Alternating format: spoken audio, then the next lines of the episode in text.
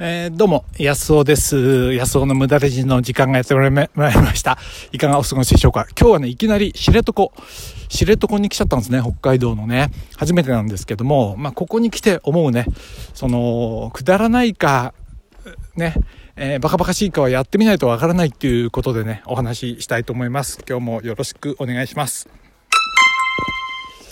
はい。えー、っとね、今ね、あのー、知床の、僕初めてなんですよ、知床って。近くまでは来たことあるんですけど、あのー、北見だとかね、えー、網走だとか、あとは釧路。まあ、釧路は近くないか。まあ、でも何回も来てるんですよ、こっちの方は、道東はね。でもね、知床はなぜかね、ちょっと来なかったんですよね。知床は知床だけで来たいじゃないですか。ちょいみじゃなくてね。来たいし、でね、で、僕みたいな仕事してると、まあ僕はどんな仕事してるか知らないかと思いますけど、自由業なんでね、自営業聞こえはいいけど、ひっきりなしに仕事をしちゃうわけですよ。っていうのは自分で、自分でノルマ作って自分でお尻叩きながら動くしかないんでね。やっぱりね、根が真面目なとこあるんですよね。無駄ラジオやってますけども。だからね、ついね、仕事一辺倒になっちゃうんですね。そうすると、うーん、まあ、うちの奥さん差し置いてね、そのうちの奥さん他の仕事してますから、それで自分だけね、こんなん行っていいんだろうかっていうね、思いがあったんですよね。で、別に行けとも誰に言われてるわけじゃないしね。で、若い時だったら何だって行ったことないとこ行くわけですけど、年齢が行けば行くほど、なんてか物事に慎重になっちゃってね、あの、こんなことやってていいんだろうかみたいな妙な自制心が働きましてね。わかるかなこの感じ。そう、別に行かなくてもいいわけですよ、今回。ここに来なくてもね。で、絶対に来なきゃいけない理由は何もないし、別に来年だっていいし、今度奥さんと来てもいいしね。ただ、なんていうかな。でもね、まあ、味方するものとすれば、ちょうどマイルがあったんですね。飛行機のね、マイルがもうすぐ切れちゃうのがあって、どっか行かないと使わない、あれだし、それからなんか GoTo なんとかっていうのがあって、すごく安くなるみたいでね。行こうかなとは思ったんですよ。でも待てよっていうのがあるんですよ。やっぱりこれがね、年を取るってことですよね。でもね、行ってみて天気が悪かったらとか、行ってみて思ったほど楽しくなかったとか、あるいはその、宿がね、思ったほど良くなかったとか、なんか、なんかがっかりして帰ってくるの嫌じゃないですか。だから、どうだろうな、みたいなのがもうギリギリ。で、一昨日思いついたんだけどどうしようとかって思ってね。えー、で、まあ来たんですよ。えいやっとね。そしたらですね、まあ、運よくというかなんていうかね、非常に良かったですね。まあもちろん今回ね、良くなかった可能性も十分あるんですよ。あのー、良くなかった可能性ってあるんですよ。っていうのは、えー、天気がね、悪かったかもしれないし、えー、たまたまいいんですけど、で、宿がね、あの、なんて GoTo だからっつって高いとこ泊まっちゃいそうになったんですけど、待てよと思ったんですよ。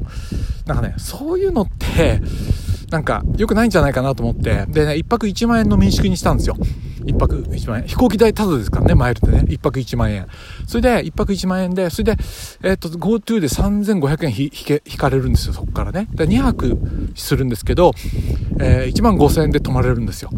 さらにそこにね、だからもうそれだけでいいじゃないですか。あの、高いホテルって一泊2万いくらもして、あのー、35%引かれてもね、あの、1万5千円ぐらいしちゃいますからね。で、それで、えっと、その他に、あのー、なんだっけな、なんとか、そのクーポンっていうのが連泊すると、6000円分ついてですね。で、結局実質9000円ぐらいで2泊。すごいそれも2食付きでね、えー、ついちゃったんですよね。だから、あのね、すごいその、で、その宿がね、民宿がまたね、良くて、えっとね、まあ、ちょっとドアがね、あの、壁が薄くて、隣にガタガタうるさかったりはするんですけど、でもね、まあね、あのね、あの、お客さん同士が昨日もね、夕べね、あの、1時間以上ね、あのいろんな話で盛り上がって仲良くなってね、あの、今日もじゃあねってことで別れたんですけど、すごい楽しかったんですよ、夕食がね。えー、これねホテルだったら自分で美味しいのを食べてもねごちそうすごいですよ。1泊2万5千円とか3万円のホテルはねすごいごちそう出るんでしょうけど。いやでもね僕のとこの民宿もその安いのに、えー、っと20品目ぐらいなんか並んでねすごかったしそれで何しろ値段がねこう罪悪感ないっていうかな。えいやっとやるにはね。まあ良かったんですね。すごく良くて。結果的にオーライだったんですよ。でもね僕が言いたいのは何かっていうとその、ね、結果オーライじゃなかったとしてもこういう風にしないとやっぱりね年取るってそういうことなんじゃないのかな。なんていうかな。何でも慎重になっちゃうの。でねそうやってやってると感動うんとねその失敗はしないけど感動もないんですよ。失敗もないけど、感動もないみたいになっちゃうわけで、なんだか、なんか、半生、半、半焼けの人生みたいになっちゃうっていうかな、な、あの、えー、生焼けの人生っていうかね、ちゃんとこんがり焼けない、いい、美味しく焼けない人生になっちゃうんじゃないかなと思うんですよね。だから、あのー、これからもね、僕もね、これ面白いか面白くないか。あ僕ね、今ね、ユーデミーっていうところでオンラインコース作ってるんですよ。オンラインコース作ってて、で、これがね、どうなるか全くわかんないんですよ。